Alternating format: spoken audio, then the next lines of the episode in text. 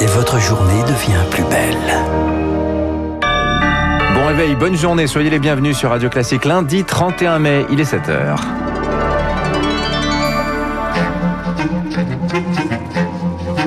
6h30, 9h, la matinale de Radio Classique avec Dimitri Pavlenko. Et ouvrons ce journal avec une bonne nouvelle. L'embellie sur le front de l'épidémie. Moins de 3000 patients désormais en soins critiques. La vaccination s'ouvre à tous les adultes.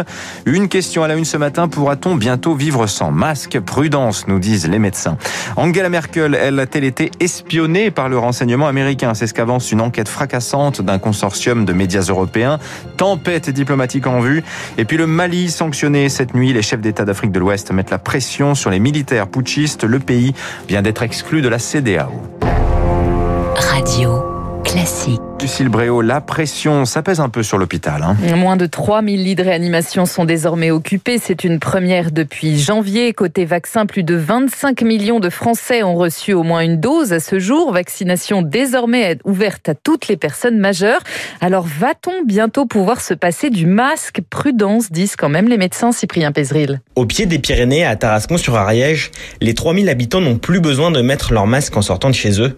Depuis six semaines maintenant, le port n'est plus obligatoire à l'extérieur et le nombre de contaminations ne s'est pas envolé, se réjouit le maire Alain Sutra. Aujourd'hui, on est sur des, des signes assez encourageants. Le taux d'incidence a, a régulièrement baissé. Nous sommes aujourd'hui à moins de 30 pour 100 000. Donc ça, c'est très important. Et deuxièmement, nos concitoyens ont fait preuve quand même de sagesse. On a eu quelques craintes, puis finalement, non, on peut, on peut dire qu'on a fait le bon choix. Quoi. Un bon choix pour une petite commune rurale, certes, mais à l'échelle du pays, l'épidémie n'est pas encore suffisamment maîtrisée pour faire tomber le masque. C'est ce qu'avance Patrick Chamboredon, président de l'Ordre des infirmiers. Ça semble assez prématuré pour l'instant de se diriger vers cette solution. Il faut attendre plusieurs facteurs. D'une, déjà voir les chiffres des réanimations qui continuent à baisser. De surveiller que les variants ne prennent pas beaucoup plus d'ampleur ici. Trois, continuer sur ce rythme-là pour la vaccination et donc de façon à obtenir un taux de couverture euh, le plus élevé possible. Une prudence partagée par le ministère de la Santé. Il estime que le port du masque en intérieur reste primordial, même s'il reconnaît qu'il va falloir réévaluer son utilité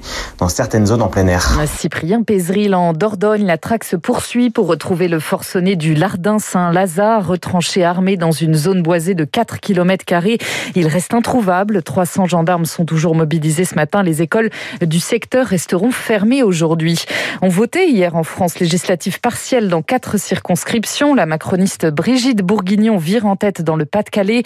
Dans l'Oise, le neveu d'Olivier Dassault, Victor Habert Dassault, survole lui le premier tour comme Sophie Mutadier en Indre-et-Loire pour l'UDI.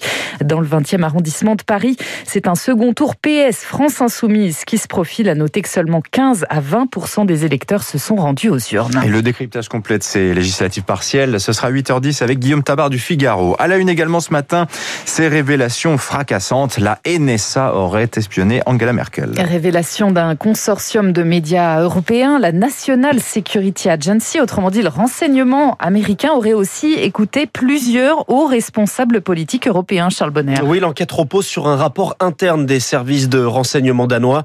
Euh, conclusion des hauts responsables français, suédois, norvégiens directement espionnés. On ne connaît pas leur identité. Et puis trois politiques allemands, la chancelière Angela Merkel, l'ancien ministre des Affaires étrangères Frank-Walter Steinmeier et puis l'ancien chef de l'opposition Per Steinbrück. Nom de code de cette opération, Dunhammer. Les faits remontent à 2012 jusqu'en 2014. Concrètement, la, NSA a un partenariat avec le Danemark et ils en ont profité pour se brancher au câble sous-marin pour extraire des données, accès aux SMS, aux appels téléphoniques, aux recherches sur Internet et aux messageries. En 2013, les États-Unis avaient déjà été accusés d'espionner leurs voisins. C'était l'affaire Snowden, prouvant qu'Angela Merkel était sur écoute. Barack Obama avait promis d'y mettre fin, mais deux questions se posent désormais. Les surveillances ont-elles continué après cet engagement? Et puis, le Danemark était-il au courant que son système d'espionnage était détourné? En clair, était-il complice ou trop naïf? Charles Bonner, la coalition anti-Netanyahou prend de l'ampleur en Israël. Le chef de la droite radicale, le millionnaire Naftali Bennett, a décidé de se rallier au centre pour tenter de chasser le Premier ministre du pouvoir. Il est prêt a tenté de former un gouvernement d'union avec Yair Lapid. Au Nigeria, un grand nombre d'enfants kidnappés par des hommes armés dans une école coranique ce week-end. Nouvel enlèvement de masse dans le centre du pays. Il se multiplie là-bas depuis quelques mois. Le Mali, lui, est de plus en plus isolé. La communauté des États d'Afrique de l'Ouest, la CDAO, a décidé cette nuit de tout simplement suspendre le pays de ses institutions. Réponse au coup de force des militaires qui ont installé au pouvoir le colonel Assimi Goïta. Emmanuel Macron lui a averti que Paris ne resterait pas aux côtés d'un pays où il n'y a plus de légitimité démocratique. Il l'a fait hier dans le JDD. Il menace en fait de stopper l'opération Barkhane. 5100 soldats français sont actuellement déployés dans le Sahel pour contenir la poussée djihadiste. Pour Jean-Dominique Mercher, spécialiste des questions militaires, la mission était de toute façon vouée à disparaître. Depuis le premier jour, l'opération Barkhane est certainement vouée à l'échec. Ce n'est pas un échec lié à ce qui vient de se passer, c'est un échec beaucoup plus structurel.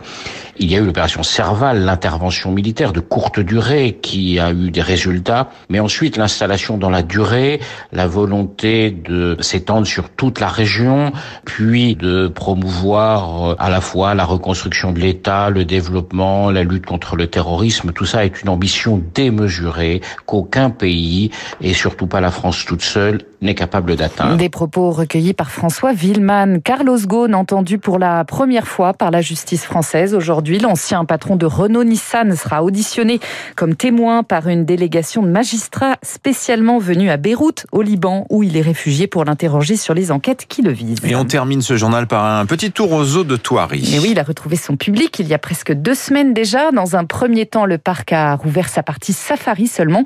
Une reprise bienvenue pour éponger les pertes. Reportage au milieu des gorilles d'Émilie Vallès. Elle est où la gorille?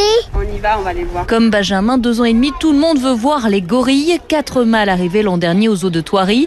Ils devraient attirer 20 000 à 30 000 visiteurs de plus par an. Colomba de la Panouse, directrice scientifique. Alors là, on a effectivement les trois jeunes et un peu plus loin, il doit y avoir Wazungu, le mâle dominant. Vous voyez avec une démarche très assurée, il sait qu'il est le chef. C'est la première fois qu'on a des grands singes à Thoiry. Grâce notamment aux gorilles, la fréquentation du zoo est bien repartie, notamment le week-end avec 5000 visiteurs par jour.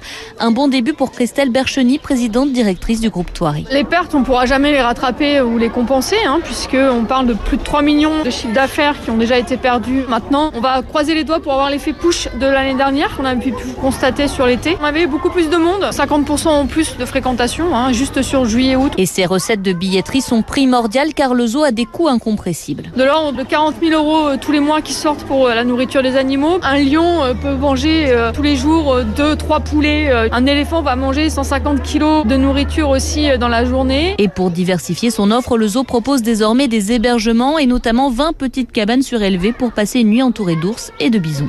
Voilà, ça fait rêver. Une nuit au milieu des ours. Le football, oui, oui. Nantes a sauvé sa place en Ligue 1 cette nuit face à Toulouse. Les, Canaries se sont inclinés 1-0, mais leur victoire 2-1 à l'aller leur permet de rester dans l'élite. Le TFC, en revanche, reste en Ligue 2. Roland Garros, enfin, entré en liste de Roger Federer aujourd'hui, du numéro 2 mondial, le russe Danil Medvedev. Autre tête de liste de, de série à suivre, Serena Williams chez les dames. Côté français, Dimitri, on attend Caroline Garcia, Alizé Cornet, Benoît Paire et Joe Wilfried Songa. Alors, pour votre culture footballistique, sachez, ma chère Lucille, qu'on dit TFC. Ah, TFC. mais oui, vous êtes supporter. Mais oui, non, non, mais je le sais, mais enfin, on vit très bien sans savoir aussi. Hein. Merci, rendez-vous à 8h. 7h08 dans un instant sur Radio Classique. Le rappel des titres de l'économie, l'édito de François Vidal, on reviendra sur les chiffres faramineux du déficit budgétaire pour cette année. Et puis juste après, notre invité Pascal Saint-Amand, le directeur du Centre de politique et d'administration fiscale de l'OCDE.